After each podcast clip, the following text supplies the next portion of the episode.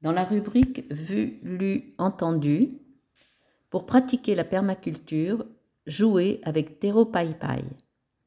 Remettre le jardinage au cœur de la vie des gens, c'est le leitmotiv de ces quatre copains qui ont créé en mars 2019 Dr Jonquille et Monsieur Aïe. Daniel, Théo, Hugo et Gaël dépoussièrent tout. Permaculture, néo-jardinage, jardin urbain. Ils vous proposent sur leur site graines potagères et aromatiques kit de jardinage et une application pour accompagner les jardiniers en herbe. Leur dernière trouvaille, Terro Pai Pai, un jeu pour les plus de 10 ans. Un jeu qui associe l'humour, la stratégie et la culture avec le jardinage. L'objectif?